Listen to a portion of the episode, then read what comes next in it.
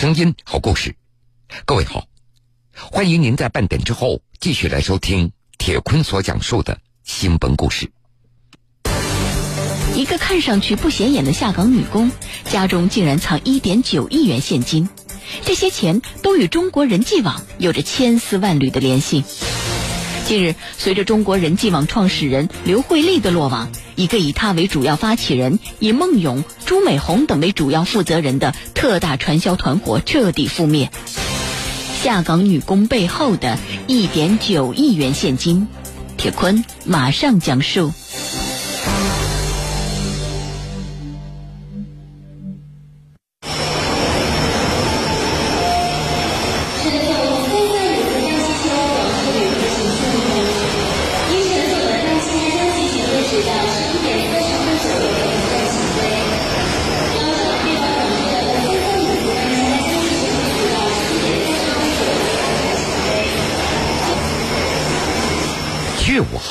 的十点，北京首都机场航站楼到达层的出口人潮汹涌。一位身材苗条、身穿职业套装、拖着红色手提箱的中年女子，正缓缓地向出租车的候车区走了过去。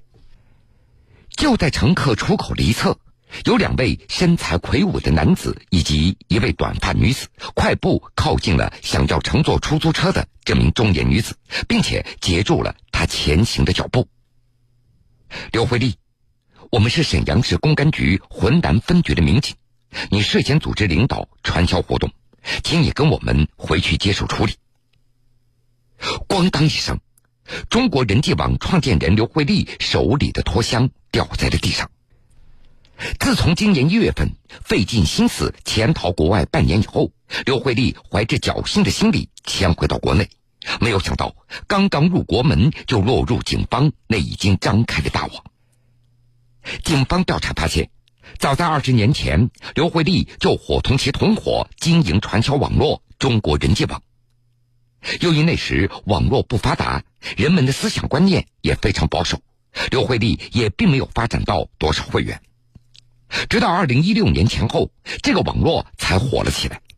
刘慧丽和几个核心领头人挖到了第一桶金。凭借着优异的组织能力和出色的成绩，刘慧丽很快就升迁到了该组织的最高基层。眼看着身边的同伙都被警方抓获，刘慧丽也就萌生了退出组织、藏身幕后的想法。在退出以后，刘慧丽将整个的网络系统和组织管理权交给了孟勇。之后，孟勇又联手朱美红等人重新扩大了组织，发展了新的会员，并且将该团伙做大做强，直到有将近五十万名的会员。随着中国人际网创始人刘慧丽的落网，一个以他为主要发起人、以孟勇、朱美红等为主要负责人的特大传销团伙。彻底覆灭。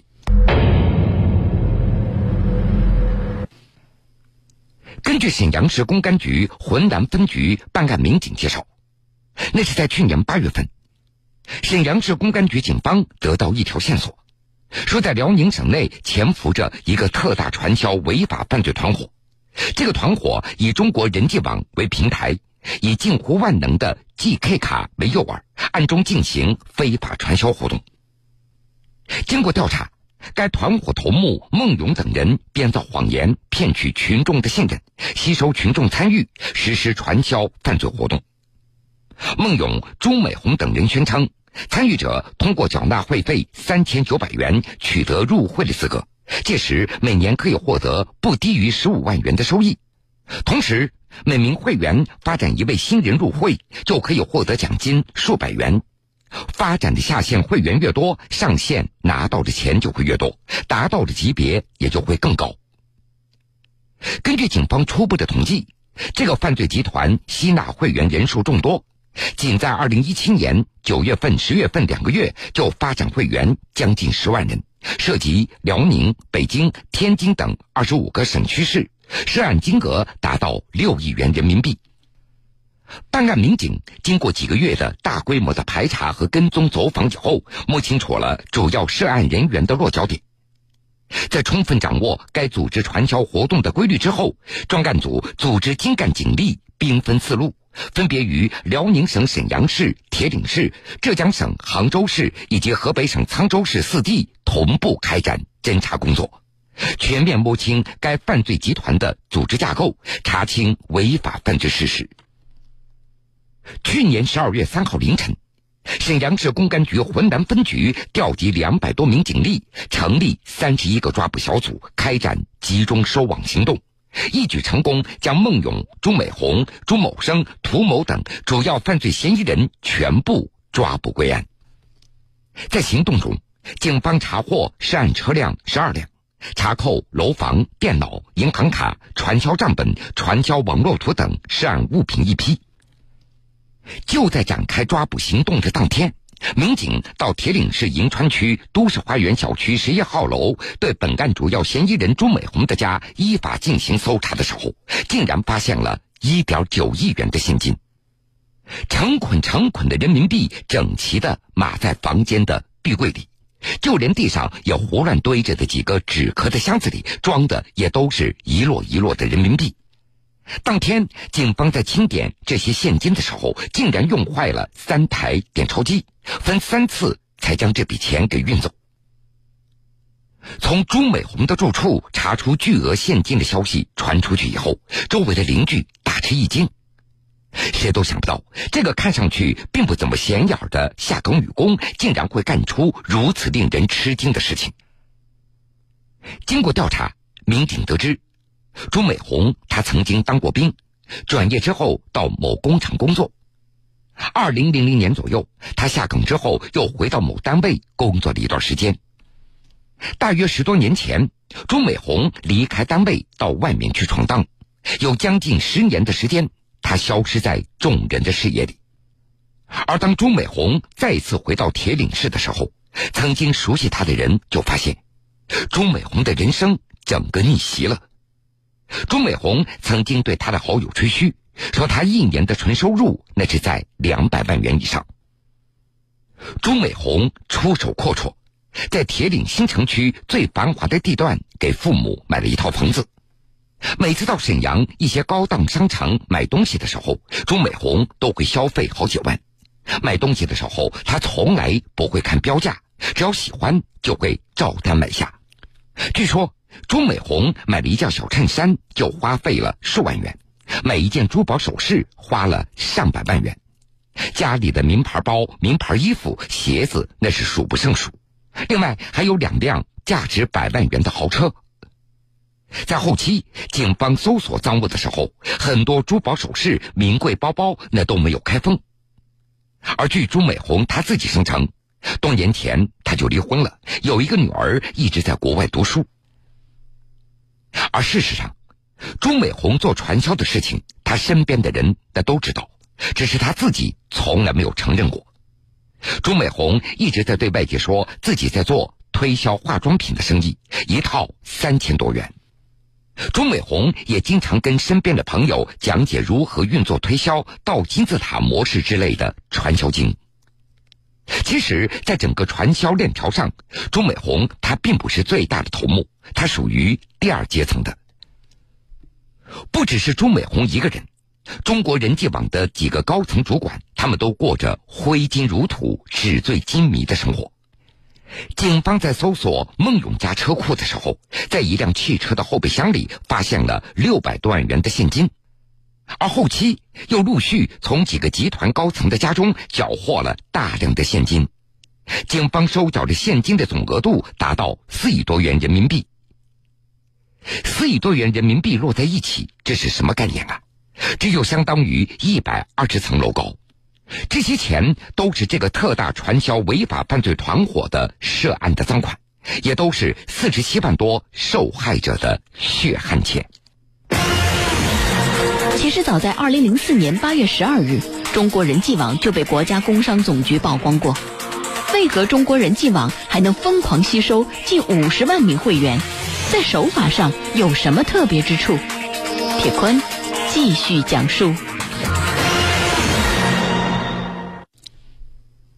根据办案民警的介绍，中国人际网的宣传的文案具备很强的迷惑性。他们把国家发展经济的大战略套在虚假的项目中，甚至虚构国家项目，然后大肆的宣传推广。这种真真假假的推广的套路，让很多普通老百姓上当受骗。除此之外，利用很多人想赚取高额利息的心理，中国人际网用极具所谓贴心和暗示性的语言进行宣传。其中有一段文字是这么描述的：任何一个时代都有政策普及到平民百姓，只是有时候我们不相信，也不敢相信，所以机会就悄悄的溜走了。如梦惊醒以后，只剩下后悔莫及了。要想在某种程度上实现财务自由，选择合适的投资项目，那是必不可少的。钱生钱，让生活多一份保障，让自己不再为生存而发愁。今天，这样的机会就来到你的身边了。中国人际网是一张民生保障网，只要参与了，就能够每年获得分红收益。这种看似关心老百姓的言语，实际上那是中国人际网打动投资者的第一步。下一步，中国人际网会向那些有意入会的人员推出 GK 卡，言语充满虚假和诱惑性，声称这个 GK 卡只有三个部门具备领取的条件：第一是安全部门，第二是维和部队，再就是中国人际网下的经济增长部门。每年的一月份都从国库拿钱分给这三个部门，而其他月份都只从银行拿钱。另外，一个身份证只能够申请一个执照和一个 GK 号码。这是国家富民的项目，已经被纳入国策，不是企业行为，不是盈利的行为，更不是个人行为。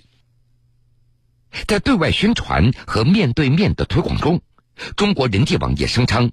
他们的项目是由国家发改委所发起的，七部委来实施，人际网总部进行管理，目的是让五亿老百姓都成为中产阶级，并且谎称这是政府提出二零二零年全面实现小康社会的最大的底牌。那么，这个 GK 卡到底能够享受什么权益呢？根据中国人际网的推广的文章声称。一次性投资三千九百元可以分得一张 GK 卡，持有这张卡可以享受中国人际网的原始股权，可以分红两百年，还可以分得一套化妆品。另外，这个 GK 卡还相当于身份证、银行卡、营业执照、出国护照、港澳台通行证、原始股权证、营销代理证。联合国一百五十六个成员国旅游景点门票等各类证件和凭证，难道这张 GK 卡真的有这样的神奇和厉害吗？这张功能所谓强大的 GK 卡到底从哪儿可以弄到呢？这张无所不能的 GK 卡到底是什么样子呢？警方调查发现，没有任何人见到过这张卡的真实面目。这个所谓的 GK 卡根本就不存在，这纯粹是朱美红利用财务软件加会员身份证随机编造出来的。也就是说，这只是一串随意组合的数字而已。每当有人因为好奇而询问这张卡的时候，朱美红等人就会说：“每个人都只有编号，现在还不能够给卡，给卡也不能使用，没开网之前都是秘密的。”只能够告诉会员个人的 GK 卡号，一切那都是国家的最高机密。看到有的会员依然充满疑惑，朱美红等人会进一步的忽悠，说这是国家领导人亲自决策的伟大事业，是为了对抗国外反华势力对中国的封锁和垄断，谁入网谁就爱国。到了全面开网的那一天，所有国家的产品都跟人际网产生贸易。国外的产品只要进入中国，都要通过中国人际网，因此先期入会的会员可以坐享其中的利益分成。等到会员达到五亿人次的那一天，这张卡将自动启动。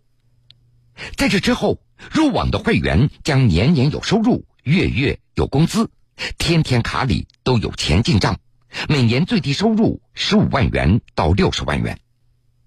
而更为夸张的是，这个传销组织对外宣称，说这张卡不仅可以供投资者自己使用，还可以顺延两百年给投资者的后代所使用。该传销组织成员还神秘的告诉购卡者，这个事情千万不要透露给其他人。而具有讽刺意味的是，这个传销组织一方面让购卡者保持秘密，一方面却让他们发展其他人入会。如此矛盾的事情，却因为高额的返利而被众人都选择性的给忘记了。除了这张卡之外，每个入会的会员在缴纳了三千九百元的入网费以后，还可以领到一套具有象征意义的化妆品。在对外的宣传中，这款名叫“蓝梦德”的薰衣草植物精华是中国人际网的一套认证产品，在市面上那是买不到的，是从美国专门定制的。但是事实又是怎么样的呢？警方调查发现，这个化妆品其实是标准的三无产品，是这个犯罪团伙几个首犯私自生产加工的。办案民警介绍，其实早在二零零四年的八月十二号，中国人际网就被国家工商总局曝光过，只不过当时他们以销售蓝旺德化妆品的名义进行传销活动。在相关部门强力的打击之下，蓝旺德的传销活动难以继续下去，传销组织者开始大搞网络平移，改名为中国人际网。二零一二年前后，中国人际网在安徽亳州、黄山、山东等地的人员被警方相继抓获。二零一六年以来，中国人际网又在东北三省出现了，最后蔓延到全国。案发前。该犯罪团伙主要通过网络发展会员，交易也都是通过网上而在进行。当前，根据警方的证据而证明，中国人际网具备了一切非法传销组织的特征。整个组织按照代理商、代理员、培训员、推广员和普通会员五级三节制设立晋升阶层。缴纳三千九百元的会费以后，会成为普通会员。推荐六到十五人入会会晋升推广员，推荐十六到九十四人入会会晋升为培训员，以此类推，最高级别到代理商。而在推广的过程中，不同级别的会员可以获得七百三十五元到一千两百七十六元不等的提成。另外，人际网还宣称。普通会员到代理商每年可以得到百分之十五到百分之五十二不等的经营利润的分成，从十五万元到三百万元以上。这样诱人的条件，所以也就吸引了一批又一批的会员加入。直到案发，总共有四十七万人掉入了这个美丽的陷阱里。有很多人为了拿到更多的分成，竟然把自己的亲朋好友都拉了进来。而有的人甚至不惜借贷注册入会。民警发现一个现象：中国人际网他们发展的对象主要都是一些中老年人、无业家庭主妇，因为这些人比较容易被洗脑。整个传销活动被组织者冠以国家的头衔，打着爱国的幌子，对这些深受爱国主义教育的中老年人来说，具有很强的说服力和迷惑性。另外，这个犯罪团伙的成员的身份也很有特点，夫妻离异以及文化水平不高者非常多，而且他们的反侦查能力非常强。为了逃避警方打击，他们所有的交易都不走银行的账务，也没有系统的财务管理部门，只有朱美红一个人总揽财务。为了逃避警方的打击。传销集团各个分支团队之间那是互不联系的。传销集团要求会员要低调行事，平日里的聚会、开会大都选择小酒店、小饭店，会议的规模也不怎么大，甚至在 KTV 唱歌的时候要召开临时会议。高层成员的电话卡那是要经常更换的，上下级成员之间都要单线联系，开会随机，交款随机。领导之间不需要问姓名，只要用化名。每个月会员都要做工作总结、思想汇报。微信群也随时建立、随时解散，包括聚会的照片、聊天记录也都要随即删除。这些都给警方后期的破案增加了难度。办案民警分析，这个犯罪组织编造出一套洗脑术，就好像一款病毒软件，很容易突破会员的心理防线，主导他们的思想观念，迷失他们的心智。使得他们自愿的陷入其中。其实，你只要冷静的思考一下，如果这个中国人际网真的这么重要，普通人又怎么能够轻易的入会呢？如果不能够轻易的告诉别人，那么为什么先期入会的人又在不断的拉拢自己身边的人加入呢？在这儿，办案民警要提醒：现实生活当中，老百姓一定要提高自我防范意识。投资的时候，不要轻信所谓的高回报、低风险的投资。如果发现上当，一定要及时报警。万一不小心误入传销组织，也不要惊慌忙动，一定要保持理智，尽量找机会脱身和报警。总之，一夜暴富的心态不可取。生活中永远没有天上掉馅饼的事情，靠勤劳的双手致富，这才是。亘古不变的真理。好了，各位，非常感谢您收听了今天全部的新闻故事。如果想回听以往的新闻故事，请各位在大南京客户端点播铁坤讲故事。如果想了解更多新闻，敬请关注我苏客户端和江苏新闻广播官方微信以及微博。今天的故事全部讲完了。又要到晚上十点了，铁坤在古城南京向您说一声晚安。晚安，愿长夜无梦，在所有夜晚安。